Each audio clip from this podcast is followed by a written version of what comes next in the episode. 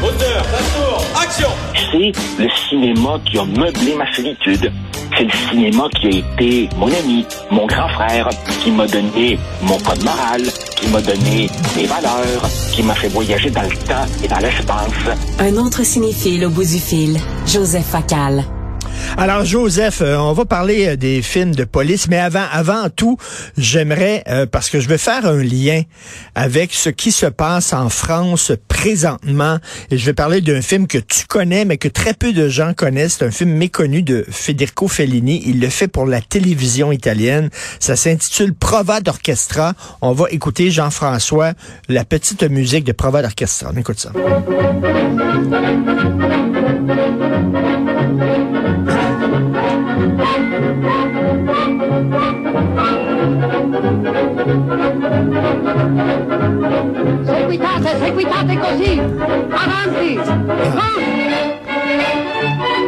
Joseph, bien sûr, musique de Nino Rota. Alors, tu te souviens, ça se passe, euh, ça se passe au sein d'un orchestre symphonique. Et on trouve le chef trop autoritaire, le chef d'orchestre trop autoritaire. On trouve que c'est un Charles Dutoit en puissance. On fait une révolution, on le sac dehors, et là, ça devient l'anarchie. Il y a des viols, des, des, des graffitis partout, ils foutent le bordel. Et là, à la fin, c'est tellement anarchique qu'ils ont besoin d'ordre. Et là arrive un chef d'orchestre allemand avec une petite moustache, qui est bien sûr une métaphore d'Hitler, et là qui les tient à la baguette. Est-ce que ça te rappelle ce qui se passe en France? Oui, tout à fait. Euh, ce qui arrive quand une société euh, voit les forces de l'ordre s'écrouler, c'est notre ami euh, Mathieu Bocoté qui, qui, justement écrivait l'autre jour qu'en ce moment, en France, la violence, elle vient d'une ultra-gauche qui veut faire le plus de dégâts possible. On n'est plus du tout, du tout, du tout dans les travailleurs d'un certain âge qui ne veulent pas que l'âge de la retraite soit repoussé de deux ans. On est vraiment devant des casseurs euh, absolument euh, idéologisés.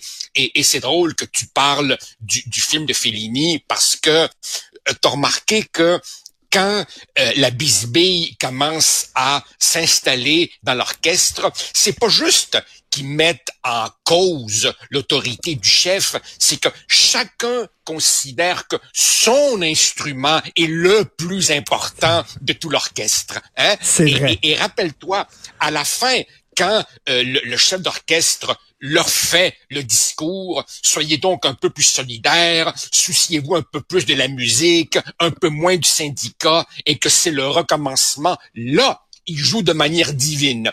Mais très rapidement, ça recommence à grenouiller, ça recommence à s'engueuler, l'éternel recommencement. En fait, c'est un thème classique. Et là, c'est le bordel parce qu'il y a plus de chef. Alors là, il y a des viols. Je pense que c'est la harpiste qui se fait violer. Euh, ils mettent de la peinture partout sur les murs et tout ça. Et ce que dit Fellini, la meilleure façon d'ouvrir la porte, de paver la voie à un retour de l'extrême droite, c'est de tout foutre en l'air.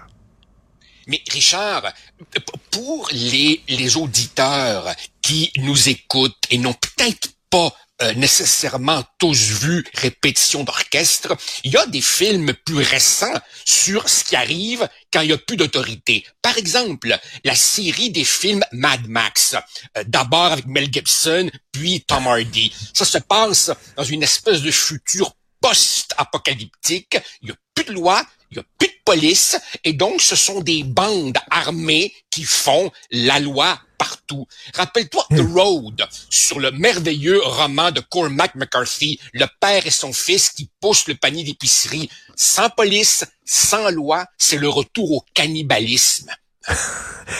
c'est peut-être ça aussi. Les, les, il, y a il y a plein de films post-apocalyptiques ces temps-ci ou des films où c'est c'est l'anarchie. Et comme tu dis, Mad Max, mon Dieu, c'est ce qui se passe à Haïti ces temps-ci.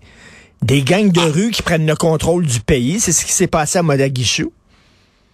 écoute, Richard, quand, quand, quand je regarde même plus proche de nous un drame atroce comme celui qui est survenu à Louisville, tu te dis, OK, le commun des mortels est peut-être très prompt à critiquer souvent le travail des policiers et des policières. Mais franchement, Richard, t'as quelques secondes dans une situation à haut stress pour décider si tu uses de force ou pas, si tu plaques quelqu'un au sol ou pas, si tu sors ton arme ou pas, et tu es désormais filmé par des gens pour qui toute intervention de la police est en partant problématique. Justement, on voulait, on voulait, on voulait parler justement des films qui dépeignent de façon le, plus réaliste possible le travail quotidien des policiers. Je vais commencer, si tu permets, un film de Richard Fleischer. Richard Fleischer, c'est celui qui avait fait Soleil Vert, c'est celui qui avait fait les Vikings. C'est un grand, c'est celui qui avait fait Le Voyage fantastique où les gens rapetissent puis vont dans un corps humain. Il a fait ce film-là qui s'appelle The New Centurions. On écoute un peu la bande-annonce de New Centurions.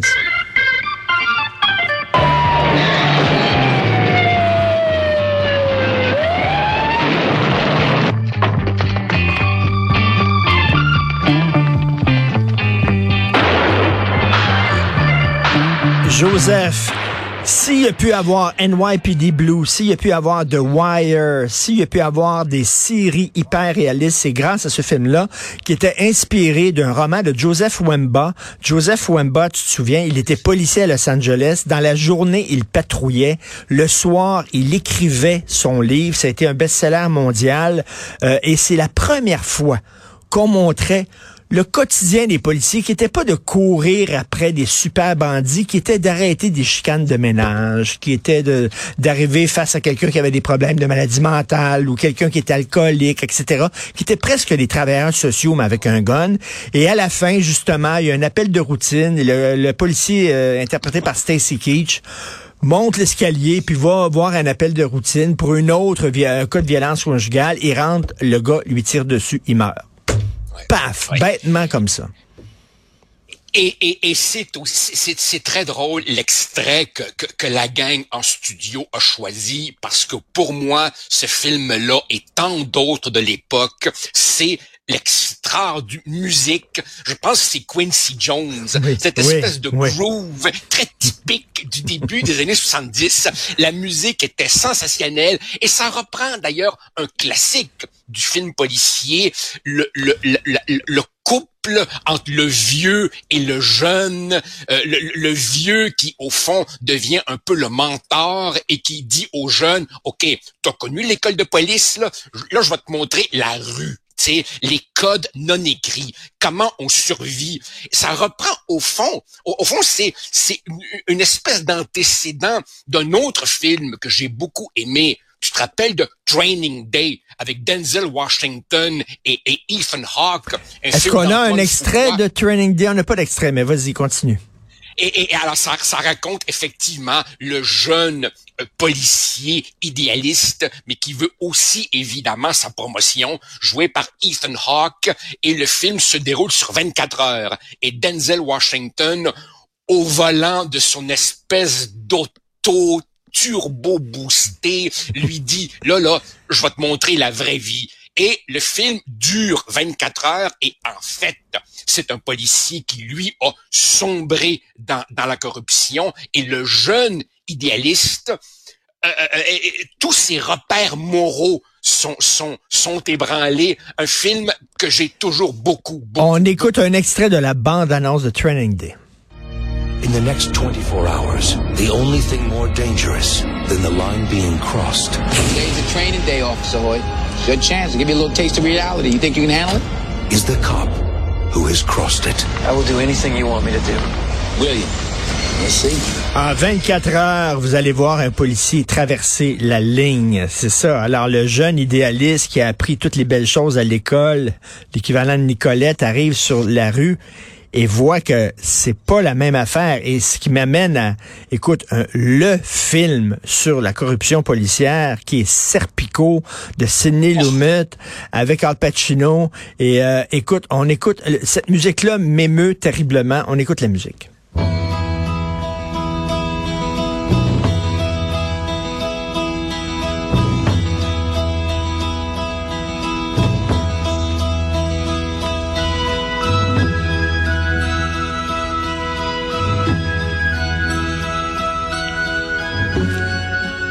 L'histoire d'un policier euh, à la fin des années 60, histoire vraie, qui s'est tenu debout, qui a dénoncé la corruption endémique dans la police de New York. Joseph, un des plus grands moments de toute ma vie, j'ai passé une journée avec Frank Serpico. Ok, pour Non. les, pour- oui, pour les francs-tireurs. Euh, il Dans, vit, dans- dans quelles circonstances? il vit caché dans un petit village parce que sa tête est mise à prix, bien sûr, euh, parce qu'il a dénoncé euh, des flics corrompus. Euh, J'ai découvert qu'il avait un neveu qui était avocat à New York. Par son neveu, euh, on l'a contacté et euh, il a parlé à son oncle. Et finalement, son oncle nous a dit, OK, vous pouvez venir. On est allé dans le petit village où il se cache. Et je te jure, te jure, en sortant de l'auto, on était là avec l'équipe et moi j'avais une petite caméra et je vois un vieux arriver puis c'était Frank Serpico et je je tu sais je pointe ma petite caméra et c'est il s'est précipité sous une auto. Il pensait que c'était une arme et là on a dit non non non euh, Québec TV puis tout ça et il est venu et j'ai passé la journée avec Frank Serpico. Écoute, c'était extraordinaire. Écoute, Quel- ben oui, a- a- a- a- ra- rappelle-toi justement de, de, de l'ouverture du film. Euh, en- fait, tout le film, corrige-moi si je me trompe, dans mon souvenir, le film est un long Flashback. flashback, car ça commence, il a reçu, je crois, une balle en plein visage, et, et, et l'un de ceux qui s'approche dit, faites attention les gars, c'est peut-être un des nôtres qui a fait ça. Parce que justement, il était Et- un, et- un lanceur d'alerte, comme, comme on dit de nos jours. Et, et écoute, il était avec des policiers. Ce que Lumet nous, nous, nous, décrit, là, dans les années 70, fin des années 60, début 70, le crime était anémique. Les policiers disaient, on, on fait aucune différence. OK, qu'on arrête un gars, on arrête un pusher, il va en avoir 25 qui vont prendre sa place. Ça donne rien. Euh, les policiers étaient très mal payés. C'était des ouvriers. Ils voyaient ces gens-là qui gagnaient bien leur vie, qui pouvaient s'acheter des maisons. À un moment donné, tu sais, tu dis, ah, c'est qui le niaiseux de la gang? C'est moi. Ben, je vais prendre l'enveloppe. De toute façon, qu'est-ce que ça donne? Il va vendre de la dope quand même. Les gens vont acheter de leur dope. Et il y a comme une, une vision un peu, tu sais, c'est pas, ah, les méchants policiers corrompus. C'est qu'est-ce qui amène un policier à accepter la corruption? C'est ça qui est intéressant dans ce film-là. Et ça, et ça, Richard, cette idée, cette idée du policier idéaliste qui voit que la réalité est pas mal plus complexe, qui est entouré de collègues corrompus, qui se demandent quoi faire et qui, et qui, s'il choisit le camp de l'honnêteté et de la droiture, sera ostracisé par ses propres collègues, ben qu'est-ce que ça nous rappelle? Russell Crowe et Denzel Washington dans cet extraordinaire film de Ridley Scott qui est pour moi American Gangster, encore une fois basé sur une histoire vraie où, rappelle-toi, Russell Crowe joue le vrai Richie Roberts qui trouve un million de dollars dans le coffre d'une auto et choisit de retourner l'argent plutôt que de le partager entre les copains. Et quand il arrive au poste le lendemain, tout le monde le regarde bizarrement sur le thème du maudit t'es cave de pas avoir gardé l'argent pour nous autres, là. Tu te rappelles? Exactement, exactement. Et ça, ça montre justement, ça, ça montre aussi la corruption, mais sans jugement. Hein, ce film-là, si je me souviens bien, là. Oui, oui, et, et, et, en, et en même temps, et en même temps, le, le, le policier joué par Russell Crowe, en même temps, il, pe- pendant qu'il court les trafiquants de drogue, il est lui-même pogné dans un litige juridique avec son ex-femme, un divorce très acrimonieux parce qu'elle l'accuse d'adultère. Et ça, ça montre justement que derrière la figure du, du, du, du, du, flic Robocop, il y a en fait des, des, des êtres humains qui ont des problèmes de couple, des problèmes de divorce. Écoute, Richard, euh, euh, quelqu'un dans mon entourage m'a dit l'autre jour, suite à l'épouvantable drame de Louisville, on m'a fait remarquer que le conjoint de, de, de la sergent Bro est lui-même policier. Oui. Alors imagine la réaction des petits-enfants quand ils verront papa partir faire le métier qui a coûté la vie à maman. Et ça, c'est une réalité du travail policier euh, euh, que l'on que l'on passe souvent sous silence et qui me, qui me fait me dire, Richard, si un de nos enfants nous disait, je veux être policier, je lui dirais, y a-tu bien penser. Parce que Parce que c'est vraiment l'un des métiers les plus ingrats auxquels je peux penser. Ingrat est très peu payé, surtout à Montréal. Hein. Ils sont très peu payés. Et euh, Sidney Lumet avait fait un film qui s'appelait Prince of the City, souviens-toi, qui était un peu comme Serpico, un gars qui dénonçait la corruption au sein de la police. Sauf que là, il est policier, ben il y en a un qui s'est tiré une balle dans la tête. Et là, ça montrait que c'est bien beau être idéaliste, puis c'est bien beau être angélique, puis euh, toi t'es propre, les autres sont sales. Mais c'est pas clair comme ça, c'est pas évident comme ça. Et euh, tu sais, les méchants sont pas nécessairement ceux qui prennent l'argent, et les bons sont pas nécessairement ceux qui en prennent pas. C'est un, film très complexe avec Treat Williams.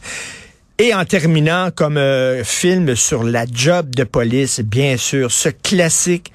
Il y a eu une suite en livre. Par contre, Michael Mann a fait la suite de Heat.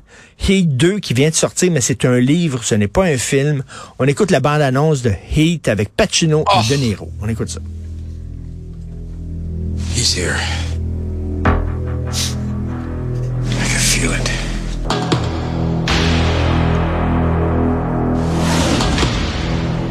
You search for the scent of your prey, and then you hunt them down. That's the only thing you're committed to. It keeps me sharp, on the edge, where I gotta Get me sharp, on the edge, where I gotta be. Et ça, ça montre que les policiers et les bandits se ressemblent énormément. C'est comme quand on jouait euh, aux cowboys et aux indiens quand on était jeunes dans la ruelle. Euh, c'est comme, tu sais, il y en a un qui est du côté des bons, puis l'autre est du côté des méchants, mais ça pourrait être l'inverse, à la limite.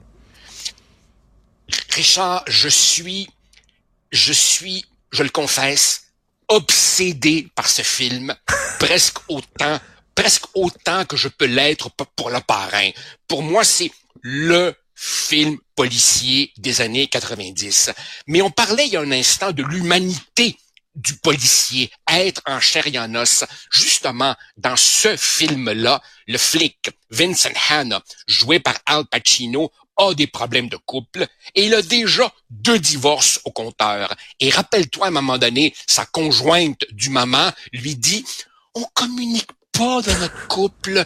T'es enfermé dans ton métier. Tu elle lui sort la litanie du on va sauver le couple par la communication.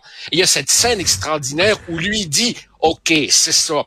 Tu veux que quand papy revienne du boulot, je te parle de ma journée au bureau. Ben c'est ça. Je vais te dire qu'aujourd'hui là, ma journée au bureau, c'est un junkie qui a mis un bébé dans le micro-ondes parce que le bébé pleurait. Et moi, je vais te confier ça lors du souper. Et ça, comme couple, ça va nous rapprocher, je t'en prie. Et à un moment donné, tu te rappelles, il rentre très ta- très tard, elle lui fait les gros yeux et lui dit, je m'excuse si le poulet est trop cuit puis que j'ai raté le souper, j'étais pogné avec trois cadavres étendus sur le trottoir. C'est aussi ça. Tu sais, tu te rappelles, ces gars-là, ces filles-là ont des couples, puis ils sont pognés dans des jobs impossibles. Et euh, pas l'admiration, pas le respect, mais tu sais, ils sentent qu'ils sont, ils sont un peu pareils. C'est-à-dire, les policiers puis les bandits, c'est des Ah, gens qui aiment là. ça être dehors, dans la rue, qui aiment ça être tout seul, qui aiment ça faire leurs affaires, qui aiment ça vivre dans la jungle. Ça, ça donne qu'un, il est tel bord de la clôture, puis l'autre est tel autre bord. Mais tu sais, ils se ressemblent. Eh ben- En fait, en fait, le bandit ressemble plus au policier que ses amis lui ressemblent, que sa femme lui ressemble.